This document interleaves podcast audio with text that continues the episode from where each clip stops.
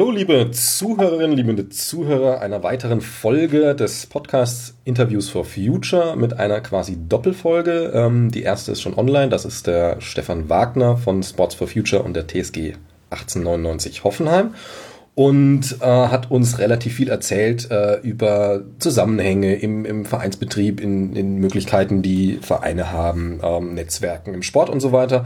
Und jetzt habe ich hier für den äh, praktischeren Teil und auch einige interessante Analogien die Nike Lorenz, äh, Hockey-Nationalspielerin und beim Mannheimer HC und auch bei Sports for Future und auch selber sehr aktiv in Sachen Klimaschutz. Hallo Nike. Hallo, vielen Dank für die Einladung. Ich muss dich schon einmal korrigieren. Ich bin seit letztem Jahr nicht mehr in Mannheim, sondern jetzt in Köln. Oh, äh, da müsste man Wikipedia dann auch korrigieren. Genau. Da steht so drin. Alles klar. Ähm, ja, danke auch, dass du dabei bist äh, bei dem Interview, weil das ist auch nicht, ist deine Zeit kostenlos, die da jetzt bei drauf geht. Meine auch, aber im Endeffekt geht es ja um eine gute Sache. Ähm, ja, erstmal so ganz allgemein, wie kamst du zum Klimathema? Ähm, puh, ich könnte das gar nicht so richtig zurückdatieren. Ähm, das hat sich definitiv bei mir so in den letzten anderthalb Jahren herauskristallisiert, ähm, dass ich einfach irgendwie gefühlt nach dem Studium so ein bisschen mehr Zeit hatte, mich umzuschauen, generell einfach so ein bisschen mehr die Augen gegenüber der Welt geöffnet habe. Ähm, und dann war das für mich eigentlich nicht mehr zu übersehen. Ähm, habe dann auch so ein bisschen angefangen, diese alltäglichen Sachen probiert umzusetzen, also zum Beispiel verpackungsfrei einzukaufen, also so ein bisschen diese Alltagshacks, die man ja dann sozusagen, die ja auch so ein bisschen der Trend sind zurzeit ähm, und bin da dann aber, also hatte immer mehr das Bedürfnis, da mehr in die Tiefe zu gehen und so ein bisschen ja über dieses, ähm, ja, ich weiß gar nicht, ob man das alltäglichen Aktivismus da nennen kann, aber diese alltäglichen Veränderungen da hina drüber hinaus zu gehen. Also so ein bisschen, du hast halt im ähm, Kleinen was getan, was man halt tun kann und irgendwie gemerkt, genau es ist halt doch eine große Sache und ähm, groß denken, groß handeln möglichst. Genau. Und ja, ich habe auch dann gemerkt oder habe auch viel darüber gelesen, ähm, dass die kleinen Dinge natürlich nicht schaden, aber dass es wie gesagt schon deutlich darüber hinausgehen muss, damit sich, damit wir überhaupt Klimaschutz betreiben können. Ähm, ja, genau. Genau, und das ist ja auch so eine Sache, die du ja teilweise kommunizierst du das Thema ja auch und letztlich ähm, ist es ja auch sehr von Vorteil, wenn man sehr viele Leute dann erreicht, die kleine Dinge tun. Dadurch wird es ja dann auch wieder mehr, als wenn du es jetzt nur für dich alleine tust. Quasi. Genau, auf jeden Fall. Das merkt man ja eigentlich schon immer im direkteren Umfeld. Also ob es dann die Mitbewohnerin ist, die ähm, dann irgendwie auch schon ihre eigenen Tüten mitbringt oder den eigenen Kaffeebecher oder die Eltern, die dann auch ein, zwei vegane Tage oder sowas zu Hause einführen. Ähm, das sieht man ja dann, wie gesagt, so bei den Leuten, mit denen man viel in Kontakt ist, schon, dass man da Auswirkungen haben kann. Und genau über die sozialen Medien, klar, probiere ich den Einfluss natürlich auch ein bisschen zu nutzen. Bist du da auch ein bisschen froh, dass du jetzt, sag ich mal, nicht ähm, Sport im Laien-Hobbybereich betreibst, sondern tatsächlich in einem Profibereich und dadurch jetzt auch gerade medial äh, ein bisschen mehr bewegen kannst als, was weiß ich, äh, jemand in der fünften Liga? Ähm, ja, auf jeden Fall. Also ich, ich bin mir dieser Reichweite sehr bewusst. Ähm, ich glaube, äh, im Fachjargon der sozialen Medien bin ich trotzdem immer noch ein Nano- oder Mikro-Influencer. Ähm, aber wie gesagt, dessen, das reicht mir erstmal vollkommen. Darüber bin ich schon sehr, sehr froh und dankbar und probiere das auch zu nutzen. Wärst du jetzt mal im Fußball, im Herrenfußball vor allem, ne, dann gleiche, also Nationalmannschaft, dann wärst du natürlich ein größerer Influencer, aber ähm, siehst du jetzt auch nicht negativ, sondern einfach, du hast das, was du da nutzen kannst und nutzt es und da kann dir noch einiges kommen auch.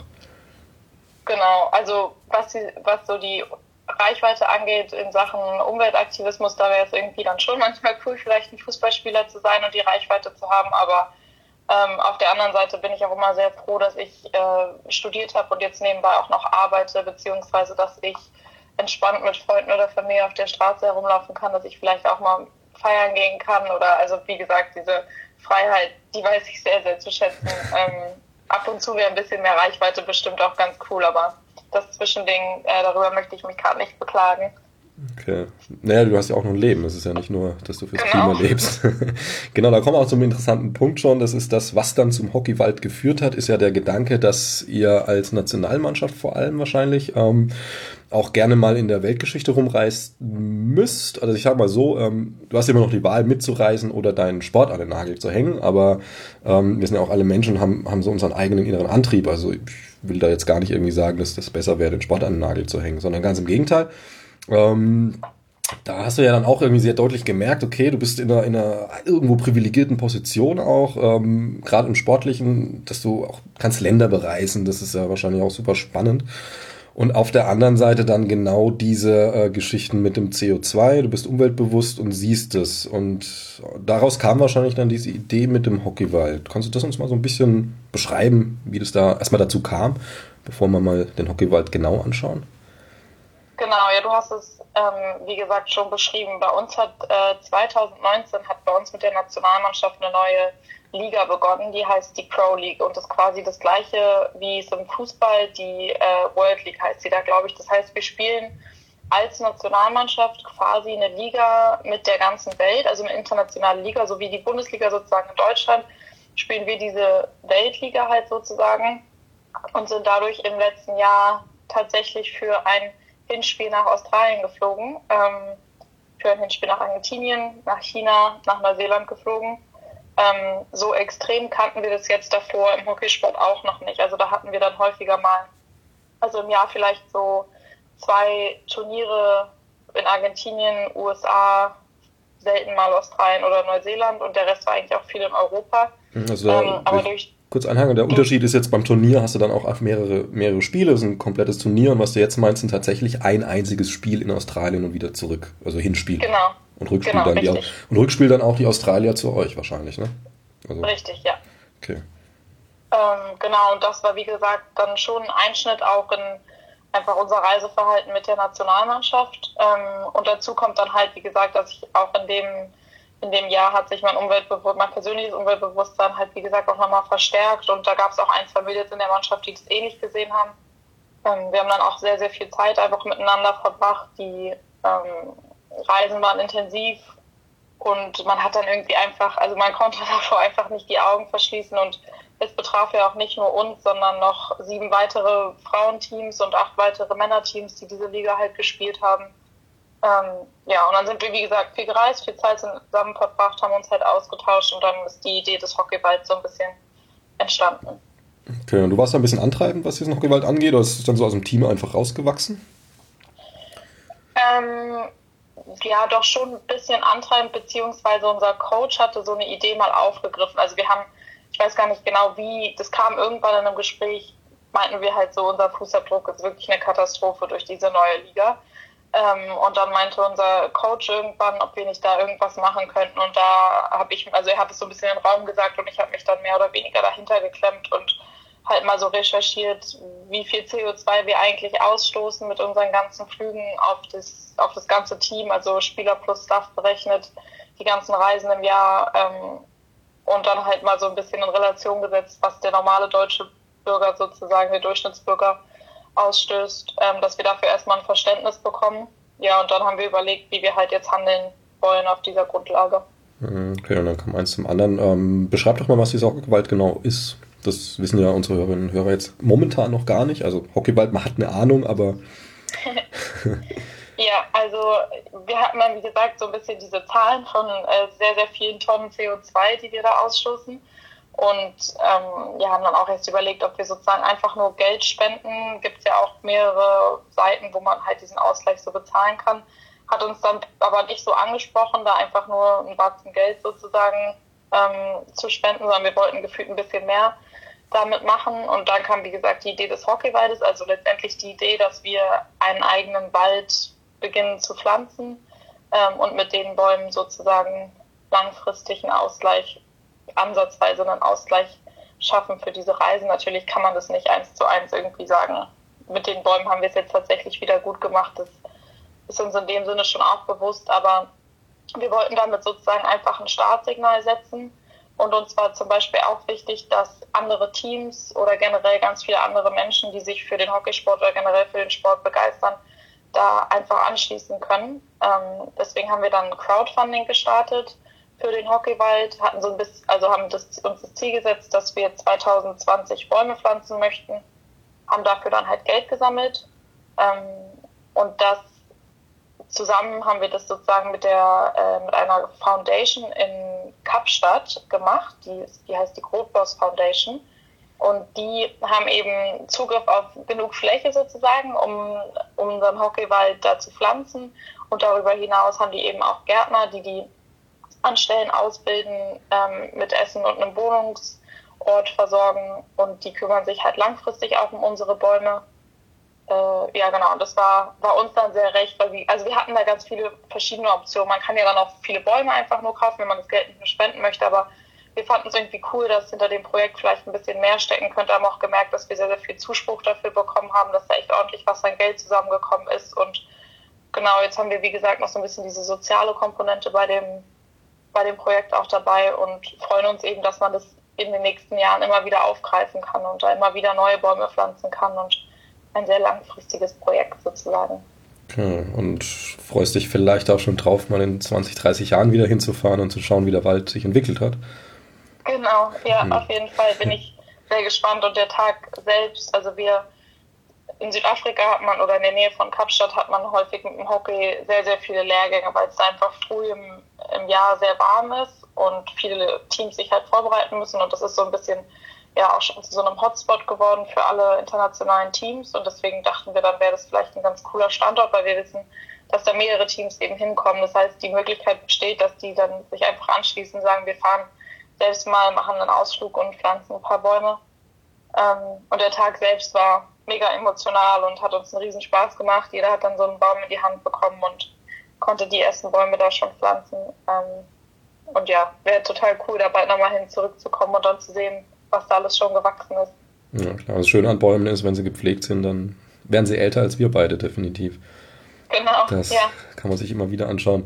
Ähm, das hast ja schon gesagt, dass sich da auch andere dann auch ganz spontan beteiligen. Ähm, wie ist denn so das inner im Sportzirkus, sage ich mal, ähm, das Feedback? Also habt ihr auch naja, also wie man es halt vielleicht, wenn man sich draußen, nach draußen lehnt mit, mit Klimathemen, kriegt man ja ähm, Zuspruch, aber auch Gegenwind. Habt ihr da, abgesehen von dem Zuspruch, ähm, den ihr schon beschrieben hast, auch, gibt es auch Gegenwind? Leute, die es irgendwie sowas total doof finden? Ähm, es hat sich tatsächlich, was den Gegenwind angeht, in Grenzen gehalten. Wir haben ein bisschen Kritik dafür bekommen, dass wir den Wald nicht in Deutschland gepflanzt haben. Hm. Ähm, weil, ja, wurde halt gesagt, natürlich gibt es in Deutschland auch Bedarf und dem stimmen wir auch total zu, aber wir haben die Foundation, das ist auch eine Foundation, die viel mit deutschen Clubs zusammenarbeitet, die äh, in Kapstadt oder außerhalb von Kapstadt sitzt. Ähm, und mit der wurde, konnten wir das einfach sehr, sehr gut vereinen. Ähm, und deswegen haben wir uns dann für Südafrika entschieden. Aber wir meinten schon, falls es nochmal einen nächsten Wald irgendwo anders geben sollte, dann würde der nach Deutschland kommen. Aber das war auch so ein bisschen die einzige Kritik. Der Rest war echt äh, sehr unterstützend und haben sehr viel Zuspruch erhalten. Okay, wie, wie, nimmst du das wahr? Da hatte ich jetzt mit Stefan Wagner auch schon das Ding, weil er steht ja unter anderem für einen recht kommerziell ausgelegten äh, Fußballclub, der tatsächlich auch ähm, umweltgeschichtlich was äh, Klimasachen tut, aber dann kommt natürlich immer dieses, dieses super, super enge Maßband, dass man sagt so, ja, ähm, was bringt ja nichts, weil ihr macht ja, ne? also jetzt Beispiel wäre, der Hockeywald, hast du ja selber gesagt, gleicht eure Flüge nicht ganz aus. Da kann man natürlich dann schön draufhauen und sagen so, ja, pff, was soll das? Ähm, wie argumentierst du dann, wenn dann mal sowas käme? Also jetzt zum Beispiel auch das, was du gerade gesagt hast. Ähm, ja, also tatsächlich ein, zwei Stimmen in dem Sinne gab es auch und da haben wir dann einfach so argumentiert, dass wir meinten, es ist uns wichtig, einfach mal einen Start zu setzen und zu zeigen, dass wir uns mit dem Thema auch bewusst auseinandersetzen und in der Hoffnung auch so ein bisschen, dass man das Thema einfach im Sport ein bisschen verbreitet. Mhm. Ähm, weil die Community da ist da ja schon sehr, sehr groß und generell einfach mal eine Diskussion zu starten darüber, dass wir da halt viel um die Welt fliegen, ähm, dass nur Plastikbecher für irgendwelchen Sportevents ähm, verkauft werden und daraus getrunken wird und so Sachen. Also generell ist das ja einfach ein Bereich des alltäglichen Lebens, der, also das ist, ich habe immer das Gefühl, es ist so nur, das ist nur Sport. So, da geht man hin und das ist Vergnügen für die Zuschauer und für uns ist es irgendwie unser Hobby, gleichzeitig aber auch Beruf, aber das ist ja einfach nicht die Realität. Also es gibt ja einfach Schnittstellen, unter anderem eben auch welche, die aufzeigen, dass der Sport ganz schön, ja, umweltschädigend sozusagen sein kann. Und wir wollten einfach eine Diskussion starten. Und als wir sozusagen dann einfach miteinander gebrainstormt haben, hat sich relativ schnell dieser Hockeywald halt ergeben. Und dann waren wir uns, wie gesagt, meinte ich ja eben schon, ist uns schon klar, dass man mit den Bäumen, dass es ja auch einfach dauert, bis die dann genug CO2 aufnehmen können. Aber dass es halt, wie gesagt, darum ging, auch so ein bisschen die Idee des Klimaschutzes einfach in den Sport hineinzupflanzen. Also um da mal ein bisschen Analogie, Analogie zu nehmen, der erste NBA-Spieler, der sich hingekniet hat, ähm, hat auch nichts geändert, alleine, aber hat halt eine Welle ausgelöst, die doch einiges bewirkt hat mittlerweile, um jetzt diese Black ja. Lives Matters ähm, Analogie herzunehmen. Ja, schön. Absolut. Ich würde jetzt mal äh, also zu den Analogien kommen. Das ist nämlich sehr spannend. Also wir hatten es im Vorfeld schon von der Kontersicherung. Da können wir ja gerne mal einsteigen. Ähm, ich beschreibe es mal kurz für, für Zuhörerinnen und Zuhörer, die jetzt keinen Bezug zum Sport haben. Du bist ähm, Sechserposition, also vor der Abwehrkette. Und das heißt, dass, äh, du tust eigene Angriffe initiieren, wenn es über dich geht, und aber auch ähm, gegnerische Angriffe ähm, laufen über deine Position meist oftmals. Also bist ja eine zentrale Position da. Ähm, trotzdem, wie du auch im Vornherein gesagt hattest, äh, ist es nicht da, also gerade im Defensiven nicht unbedingt die Hauptaufgabe, diesen schon laufenden Angriff ähm, abzufangen, sondern schon im Vorfeld ähm, deine Spielerinnen, die weiter vorne sind, möglichst zu koordinieren, dass, dass dieser Angriff gar nicht so vehement wird. Ähm, das ist eine schöne Analogie zum Klimawandel und wie wir damit umgehen können. Magst du uns das mal kurz so ein bisschen beschreiben? Genau, ja, du hast äh, das Sportliche ja schon sehr gut beschrieben. Also ähm, nochmal ein bisschen genauer sozusagen, wenn wir aus der Abwehrreihe beziehungsweise aus der Abwehr-Mittelfeldreihe äh, den Ball sozusagen in die vorderste Ebene gebracht haben und vielleicht sogar bei den ins gegnerische Viertel oder in den gegnerischen Kreis gekommen sind, dann ist es eben die Aufgabe von den hinteren Reihen, also von den Sechsern und der Verteidigerreihe, äh, Kontersicherung zu betreiben. Das heißt, ich suche mir dann wirklich schon, also gucke dann, wo stehen die, die Stürmer jetzt in dem Fall von den Verteidigern und ordne die dann schon zu, dass ich weiß, wenn wir jetzt den Ball verlieren und die sozusagen wieder den Angriff in die andere Richtung starten wollen, dann sind wir direkt zugeordnet und können diesen Angriff direkt unterbrechen. Weil sonst haben die natürlich super viel Platz, können mega viel Geschwindigkeit aufnehmen und dann überrollt es uns so ein bisschen. Das heißt, ähm, während unsere Mannschaft sozusagen probiert, ein Tor zu schießen, stehe ich gleichzeitig halt sozusagen hinter der Reihe und probiere halt zu organisieren, dass der nächste Angriff, der kommen könnte, unter Kontrolle gebracht wird. Ähm, und wenn das manchmal, wenn man das gut macht, dann fangen die den Ball ab und wir haben sozusagen direkt wieder Gegendruck drauf. Das heißt, die können gar nicht richtig wieder Speed aufnehmen und in Richtung unser Tor sozusagen laufen. Mhm. Wenn wir es aber schlecht machen hingegen, dann bekommt eine Spielerin den Ball und hat sozusagen das ganze Feld vor sich und mega viel Platz, um Geschwindigkeit aufzunehmen ähm, und dann kann es eben sein, dass ich sozusagen mal dazwischen treten muss und mit einem Alles- oder Nichts Verteidigungstackle vielleicht die Spielerin faulen muss oder ja sozusagen so probiere den Ball zu verteidigen, dass die Spielerin nicht auch noch, also dann geht vielleicht der Ball mal an mir vorbei, aber dann bleibt die Spielerin hängen oder andersherum. Das heißt, ähm, ja, diese Alles- oder Nichts-Tackles, die will man auf jeden Fall vermeiden, ähm, weil die einfach immer ein gewisses Risiko mit sich bürgen und ja, die Konsequenzen können da schon, schon ziemlich stark sozusagen sein. Und genau das ist ja die Analogie, dass wir ja gefühlt an einem Punkt stehen, wo wir ähm, das Problem schon so auf uns zurollen sehen ähm, und man das Gefühl hat, so gerade kann ich die einzelnen Probleme vielleicht noch jemandem zuordnen oder man kann sie irgendwie noch so ein bisschen tackeln. Aber je länger wir warten und das Problem sozusagen immer mehr auf uns drauf zurollen lassen, desto stärker wird es dann uns halt irgendwann ja komplett überrollen und überfordern. Ähm, genau. Ja. So. Ähm, also im Endeffekt kann man schon ein bisschen sagen, also auch diese Analogie ganz schön. Ähm, du schaust ein Stück weit in die Zukunft, während deine Mitspielerinnen im vorderen Drittel den Ball haben und die Zukunft wäre, was passiert dann in 30 Sekunden, zwei Minuten, ja, ist vielleicht ein bisschen weit, aber 30 Sekunden, äh, wenn, gegen, wenn Ballverlust ist, Gegenangriff rollt. Ähm, letztlich genau. ist ja genau. das Gleiche dann auch für den Klimawandel, dass wir in die Zukunft schauen müssen, was passiert jetzt in zehn Jahren, wenn wir jetzt nicht so und so handeln oder uns so und so positionieren, zum Beispiel mit erneuerbarer Energie positionieren. So kann man es dann genau, ein bisschen. Total. Es gibt ja immer häufiger diese Situation, dass wir uns den Klimawandel heute nicht leisten können oder die Zahlungen oder die ähm, Zuschüsse, die gebraucht würden, um, wie gesagt, wie du es eben auch meintest, auf erneuerbare Energien umzustellen. Ähm, aber ich glaube, wenn man dann mal weiter in die Zukunft, also es wird ja nicht günstiger in der Zukunft, wir können es uns wahrscheinlich nie mehr leisten als zu dem jetzigen Zeitpunkt, weil es einfach immer alles teurer und größer und stärker werden wird, ähm, sodass das Argument einfach irgendwann nicht mehr funktioniert. Und genau so kommt es mir manchmal auf dem Platz vor, genau, dass ich vor mir stehe und so denke, okay, ich kann jetzt den einen Schritt entgegengehen oder ich muss gleich 50 Meter Vollgas zurückatzen und äh, hätte aber, wie gesagt, im Vorhinein nur die fünf Schritte nach vorne machen müssen, mhm. um die 50 zurück zu vermeiden. Genau, und da meinst du, dass man, also ist jetzt erstmal natürlich ein schöner Vergleich so, aber meinst du, dass man mit solchen Vergleichen, Sport ist ja auch, also sind ja auch sehr systemrelevante Dinge, die wir da jetzt beschreiben, ist ja nicht der einzelne Move, der also klar, der kann entscheiden, aber letztlich geht es ja um diese systemische Aufstellung, die man sich da macht, ähm, Mannschaftsaufstellung, wie sie alle positioniert sind, bla bla. Ähm, meinst du, dass man aus diesen Dingen, äh, dass man das durchaus auch in die, in die, ähm, naja, in die so abstrahieren kann, dass, dass ähm, Klimaschützer da methodisch was lernen können von euch Sportlern, gerade von euch Teamplayern? Oder ist das ja. vielleicht, führt es ein bisschen zu weit? Also kann ja auch sein. Also ich glaube, was so ja, das Taktikverhalten angeht, das führt wahrscheinlich ein bisschen zu weit. Das ist dann, in, wenn man dann genauer werden will, merkt man dann, glaube ich, wahrscheinlich relativ schnell, dass es in der Hinsicht nicht mehr anwendbar ist.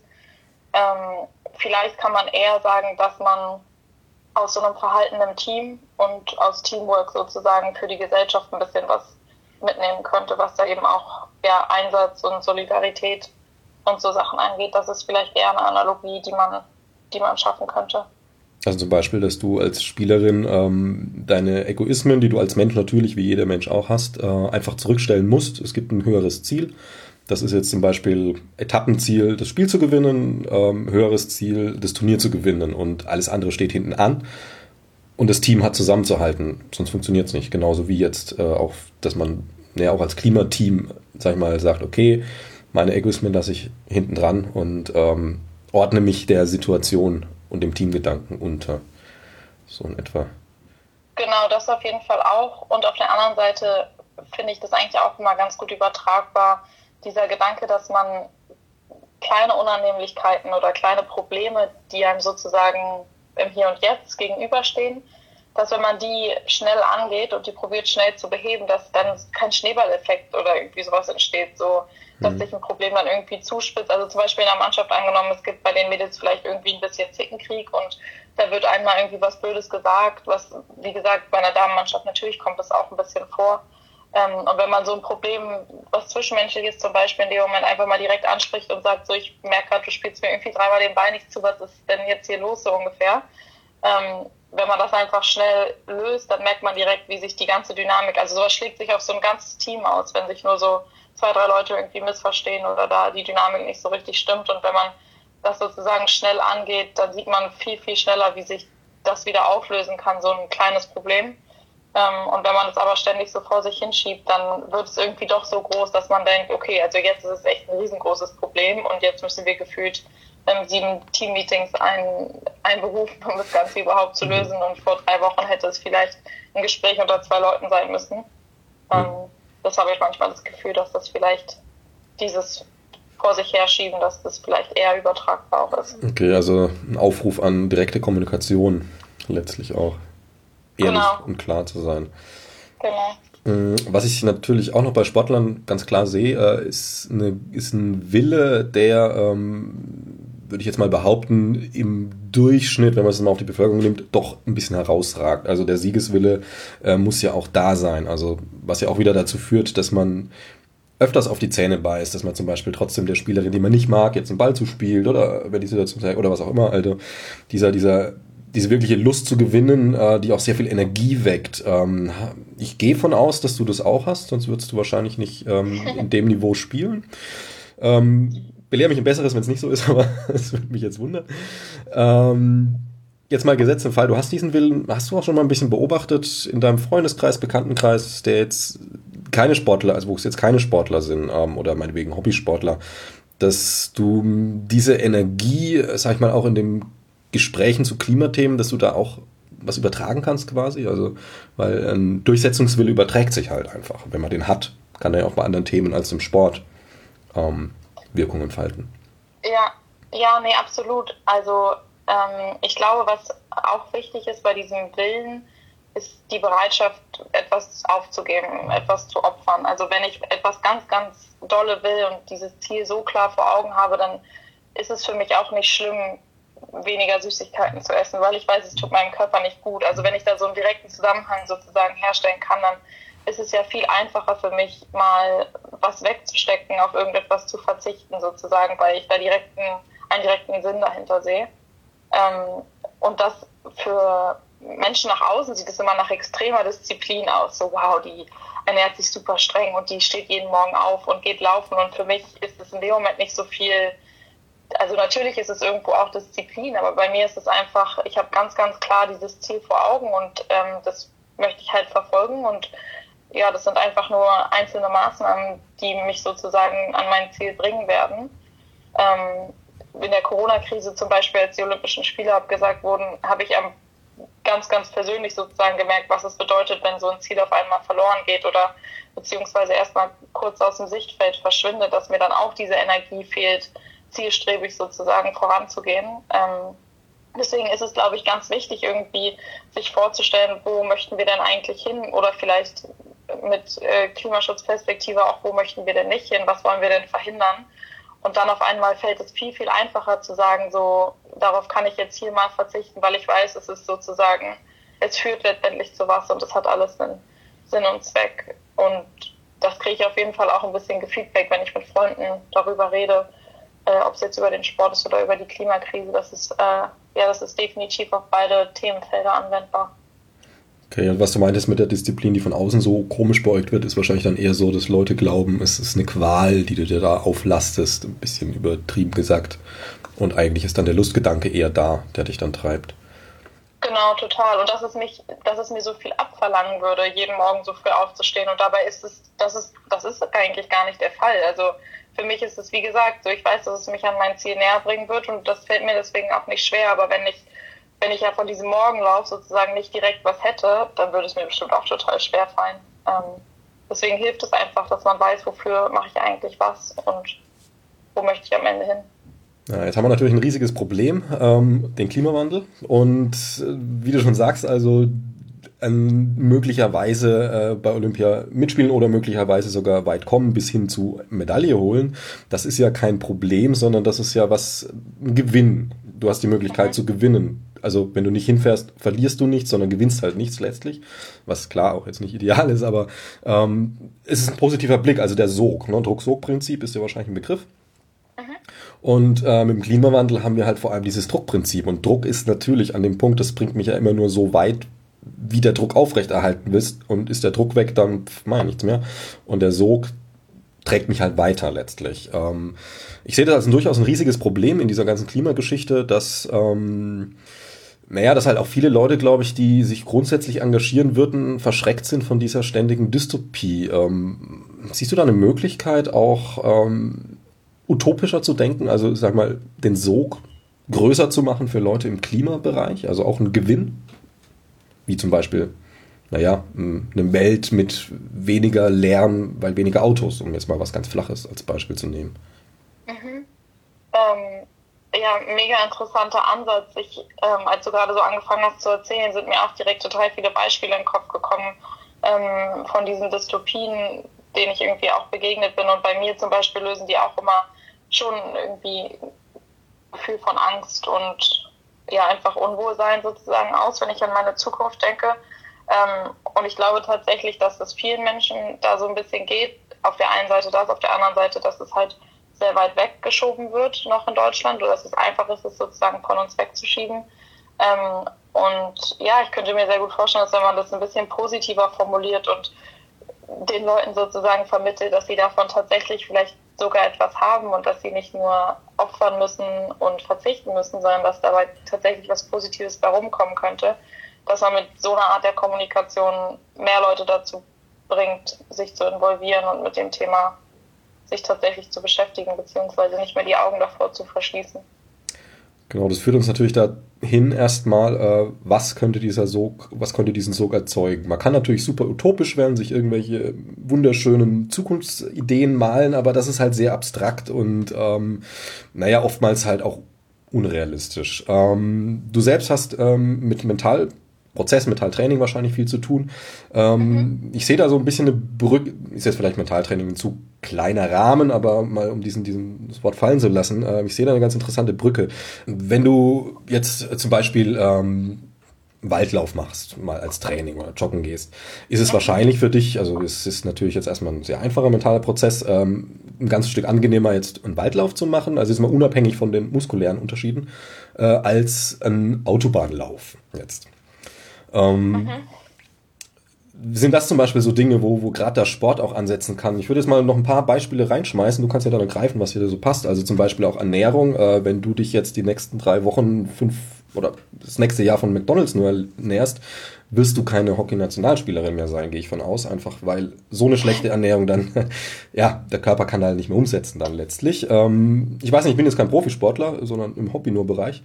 Aber auch sowas zum Beispiel. Ähm, gute Ernährung, auch gute Luft zum Beispiel. Wenn ich mir überlege, äh, Training in, ähm, in Shanghai im Vergleich zu Training am Strand an der Ostsee. Ähm, egal, ob man jetzt die Skyline schöner findet, aber die Luft, der Atemapparat, all solche Aspekte. Ähm, lässt sich da so ein bisschen was rauskumulieren, zu sagen, ähm, gerade jetzt für sportaffine Menschen, muss ja kein Profi sein, ähm, zu sagen, hey, diese Natur zu schützen, schützt letztlich dich selbst. Und zwar nicht nur diese utopischen, dystopischen Dinge, sondern ganz konkret einfach, je näher du der Natur bist, je näher bist du dir letztlich selbst. Dein Körper ist Natur um es mal wieder ein bisschen blumig zu sagen. Aber siehst du da so ein mhm. paar Ansätze, die man da verfolgen kann?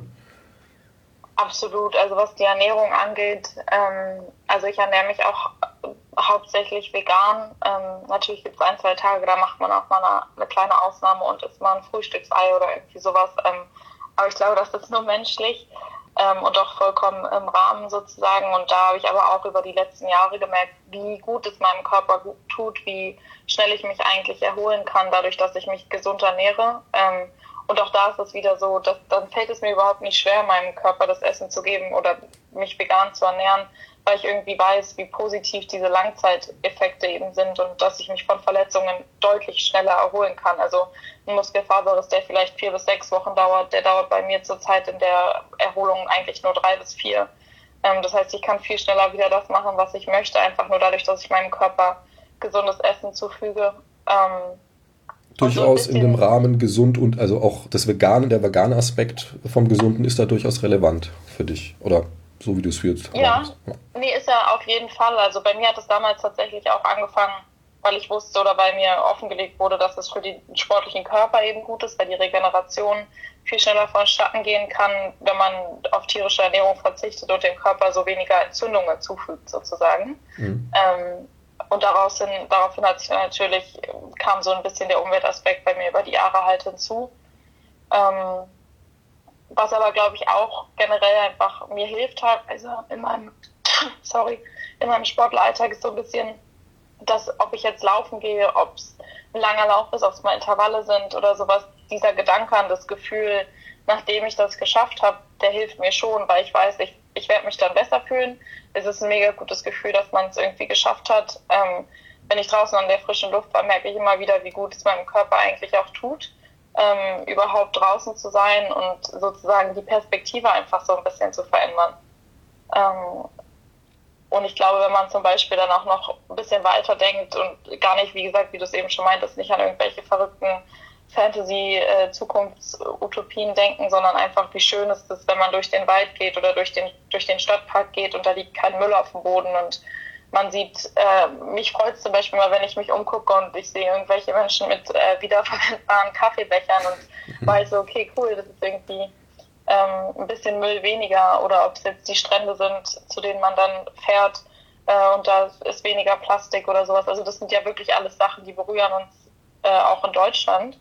Ähm, und es ist doch einfach eine, eine schöne Vorstellung, eine saubere Welt zu haben und irgendwie auch einen sauberen Mindset. Also wir waren ja zum Beispiel auch schon, sind wir einmal nach China geflogen und ich habe aus dem Fenster geguckt und man konnte nicht mal mehr die Landebahn sehen, als wir da gelandet sind. Und ich dachte, hatte wirklich ein richtig, richtig mulmiges Gefühl und dachte so, das kann es irgendwie nicht sein. Also hier sieht man nicht mal mehr den blauen Himmel und der bedeutet mir eigentlich total viel jeden Tag. Ich gucke den ja jeden Tag an und hier besteht die Möglichkeit gar nicht mehr, weil man den Himmel, den blauen Himmel einfach nicht mehr sehen konnte.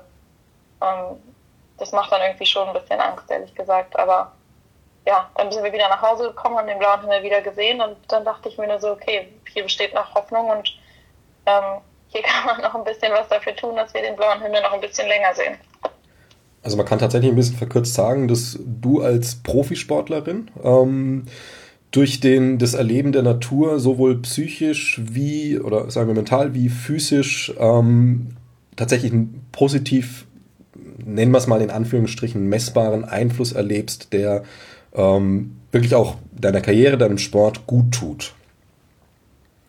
Oder ja, total. Hm. Einfach dem meinem Leben sozusagen gut tut. Also ich merke immer, wie, wie erholt ich bin, wie gesagt, und wie glücklich mich das macht, ähm, wenn die Sachen, also ich finde, es fällt mir eher positiv auf, als dass mir jeden Tag die negativen Dinge auffallen. Also in der Corona-Zeit zum Beispiel fand ich den blauen Himmel noch viel, viel schöner ohne die ganzen Flugzeuge und den Flugzeuglärm. Ähm, das waren irgendwie einfach schöne Erkenntnisse und es ist jetzt nicht, dass man jeden Tag so denkt, oh Mann, sind die Autos hier laut, sondern es ist eher so, wow, das ist echt still ohne Autos. Um, ähm, wenn du dich der Natur näherst, äh, ist das dann eher, sag ich mal, oder die auch mal konkret nutzt, zum Beispiel nach einem ähm, Spieltag irgendwie sagen, okay, zur, zur Erholung jetzt mal im, Wald spazieren gehen. Ähm, machst du das eher instinktiv oder hast du da auch ähm, Wissen, Bewusstsein für diese dahinterstehenden neuronalen Prozesse, die ja ähm, durchaus ablaufen und bekannt sind? Jetzt natürlich jetzt nicht jedem bekannt, aber einfach solche Sachen auch, dass du zum Beispiel weißt, der, die Wirkung der Natur, dass das nicht nur eine Einstellungsfrage ist, sondern tatsächlich ähm, eine Frage des Homo sapiens, wie er gebaut ist. Ähm, also durch meinen Sport bin ich ja zum Beispiel sowieso viel an der frischen Luft und weiß deswegen auch, wie schön das für mich ist. Und wenn ich dann mal einen Tag hatte, an dem ich vielleicht abends nicht zum Training muss und morgens vielleicht sogar nur Stabis in meinem Wohnzimmer gemacht habe, dann merke ich auch immer, wie sehr mir das fehlt und dass ich wieder raus, also dass ich wirklich rausgehen möchte und irgendwie meine Beine ein bisschen austreten möchte und ja, diese Gerüche im Wald und was man dann alles so sieht und wahrnimmt, das ist, glaube ich, ein bisschen mehr als Instinkt bei mir definitiv. Also ich suche schon sehr bewusst danach, meinen Alltag irgendwie auch ein bisschen nach draußen zu verlegen immer. Ähm, da würde ich jetzt die Brücke gerade nochmal zum Anfang schlagen, wo wir schon drüber hatten, dass du irgendwann an dem Punkt warst, du hast für dich ähm, die kleinen Dinge im Alltag gemacht und irgendwann gemerkt, hm, ich will mehr erreichen. Ähm, meinst du, dass es ein interessanter, gangbarer Weg wäre, weil die Sportwelt hat natürlich äh, einen großen medialen Einfluss, hatten wir es ja auch schon drüber. Ähm, gerade über diesen Weg, Sportler wollen erstmal, dass es ihnen gut geht, körperlich, physisch wie psychisch, gerade ähm, diese Dinge, die wir jetzt, wo wir drüber hatten, ähm, dass das ein gangbarer Weg wäre, diese, diese, dieses Natur- und Umweltbewusstsein im Sport, ähm, sag ich mal, zu injizieren, gerade durch diese Gedanken. Also, dass man wirklich sagt, so, ähm, die Natur ist wichtig für dich als Sportler. Oder ist das im Sport schon relativ klar? Also, wie ist, bist du da jetzt eher eine Ausnahme ähm, oder? Ähm, ich glaube, dass vielleicht selten eher die Brücke jetzt so zur Natur geschlagen wird, aber dass es im Sport eigentlich immer heißt, bei jedem Sportler, dass sein, sein Körper ist sein Kapital sozusagen. Ähm, und das kann man ja vielleicht auch so ein bisschen übertragen, dass wir, wie gesagt, nur diesen einen Planeten halt für uns haben, voraussichtlich. Ähm, und so wie der unser Kapital ist, ist für mich als Sportler und eigentlich für jeden Mensch auch der eigene Körper Kapital. Und darum kümmere ich mich ja auch, dass ich dem langfristig keinen Schaden zufüge, wie du es eben mit dem Beispiel mit dem McDonalds oder Junkfood-Essen ähm, beschrieben hast. Und ja, da könnte man, denke ich, schon eine Brücke schlagen. Und ich glaube, man kriegt es aus den Menschen auch nicht raus, dass man natürlich irgendwie auch guckt, dass für sich selbst was dabei rausspringt und dass man auch nach dem eigenen Gut sozusagen guckt. Ähm, deswegen ist das vielleicht ein ganz interessanter Ansatz, es so ein bisschen zu verdeutlichen, dass man sagt, überleg dir mal, dass, also oder diese Analogie so ein bisschen mit sein eigenes Haus in Flammen setzen würde ja auch kein Mensch machen. Also wenn man diese Beispiele so ein bisschen alltäglicher und persönlicher verfasst, dann merkt man ja relativ schnell, ähm, dass das teilweise Quatsch ist, wie wir mit unserem Planeten umgehen. Wenn es unser mhm. eigener Körper oder eigen, unser eigenes Haus wäre, dann würden wir es auch nicht machen. Da trifft der Körper sogar noch besser, weil aus dem Haus kann ich immer noch raus und mit Glück äh, gehe ich halt ins Hotel. ähm, genau. Das ja. kann ich mit dem Planeten nicht machen, auch wenn sich so ein paar Leute immer noch glauben, dass mal irgendwelche Raumschiffe bauen werden. Und das kann ich mit meinem Körper auch nicht machen. Also das genau. äh, darin sind wir quasi, wenn wir es schlecht treiben, gefangen. Also Du würdest aber jetzt, da du einen gesunden Körper hast, äh, fit bist, ähm, was ich jetzt mal gar nicht auf, aufs junge Alter, sondern tatsächlich auf die Sportlichkeit mal legen würde, äh, du bist jetzt nicht in dem Gefühl, deinem Körper gefangen zu sein, sondern du bist einfach eher froh, den so in diesem Zustand zu haben und es ist gut und schön und fühlt sich angenehm an.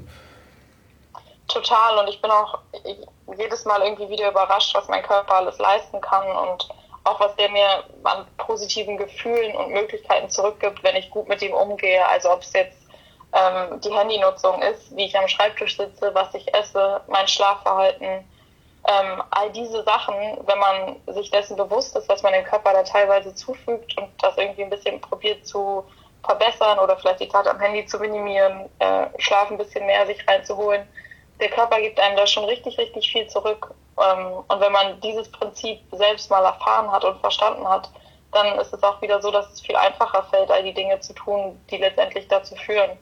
Und genau das Gleiche ist, ist es bei mir auch mit dem Umweltschutz. Jedes Mal, wenn, natürlich sehe ich persönlich nicht direkt die Folgen von, von dem Baum, den ich jetzt gepflanzt habe, aber einfach so zu sehen, dass die Diskussionen oder die Unterhaltungen aufgegriffen werden oder wenn es nur meine Eltern, wie gesagt, sind, die dann auch auf einmal Lust haben, ein paar Tage vegan zu essen, ähm, so dieser direkte Effekt, den man teilweise hat, der setzt so viel Energie frei und auf lange Frist kann es sehr viel Energie freisetzen, wenn wir jetzt Klima, Klimawandel und Klimaschutz betreiben. Es ist halt, wie gesagt, in, in, in der großen, weiten Welt vielleicht ein bisschen weiter weg, aber wenn man einmal verstanden hat, wie es sozusagen funktioniert am eigenen Körper, dann kann man das vielleicht auch auf den Klimaschutz übertragen. Mhm. Genau, und ähm, letztlich dann auch auf dem Planeten und das finde ich jetzt eine schöne Abschlussanalogie, einfach zu sagen, so, hey, ähm, man kann so viel Spaß mit seinem Körper haben, man kann ihn so genießen, nutzen, ähm, wenn man ihn gut behandelt. Man kann drunter leiden und, und ähm, sich gefangen und beengt fühlen, wenn man ihn schlecht behandelt. Ebenso unser Planet.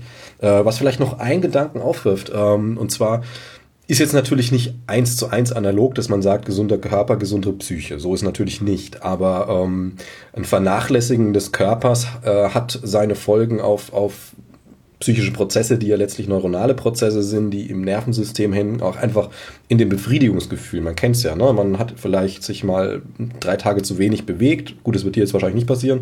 Mir kommt es schon mal vor. Ähm, und dann, boah, ein Waldlauf, wie gut es ist hinterher. Also wie gut sich nicht nur der Körper, sondern auch der Geist fühlt. Ähm, das jetzt mal übertragen nochmal auf unseren Planeten. Äh, wir, wir versauen unseren Planeten und ähm, so eine wirklich gesunde Gesellschaft, also wo man sehr, wirklich sagen kann, hey, die ist gesund, schön, ähm, sehe ich jetzt in keinem Teil der Erde so richtig. Also in kleinen Bereichen ja, aber jetzt nicht in größeren Kontinentalflächen meinetwegen. Ähm, meinst du, dass man das auch noch so ein bisschen vergleichen kann, der Umgang mit meinem physischen Leib und meinem psychischen Verhalten?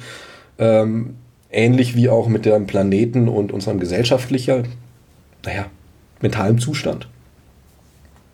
Ähm, ja, doch auf jeden Fall. Also ich glaube, dass das Klimawandel ja oder Klimaschutz ganz häufig bedeutet, dass man irgendwie erstens der Realität so ein bisschen ins Auge blickt, also auf der einen Seite realistisch ist, auf der anderen Seite eben auch mh, hm, sich selbst als einzelner Spieler in diesem ganzen großen Spiel sozusagen zu verstehen.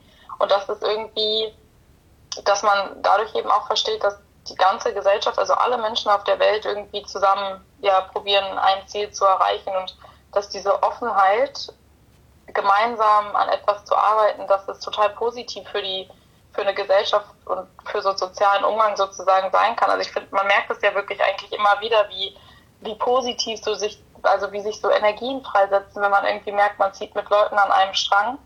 Ähm, und deswegen, wenn da so eine offene Gesellschaft entsteht, die sagt, okay, wir haben hier ein Problem, aber gemeinsam können wir das lösen, dann glaube ich, hat das, ja, wird sich das noch auf ein paar weitere, nicht, nicht direkt mit Klimaschutz verbundene Aspekte des Lebens sozusagen übertragen, diese positive Energie, gemeinsam etwas zu bewirken und anpacken zu wollen.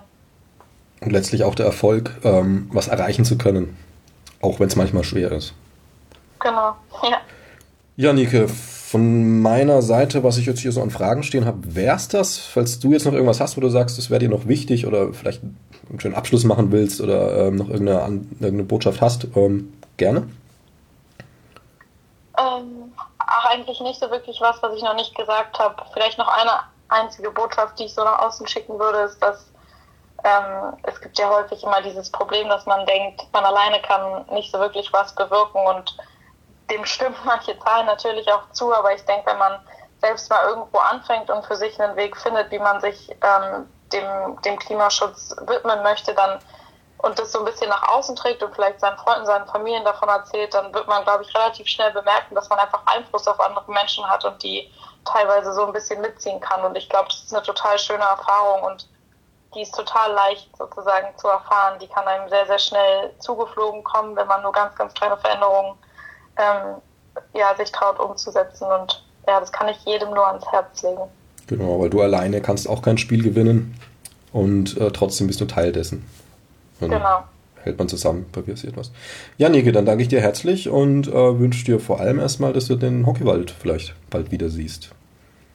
ja, vielen Dank. Ich danke dir auch, dass ich äh, heute dabei sein durfte.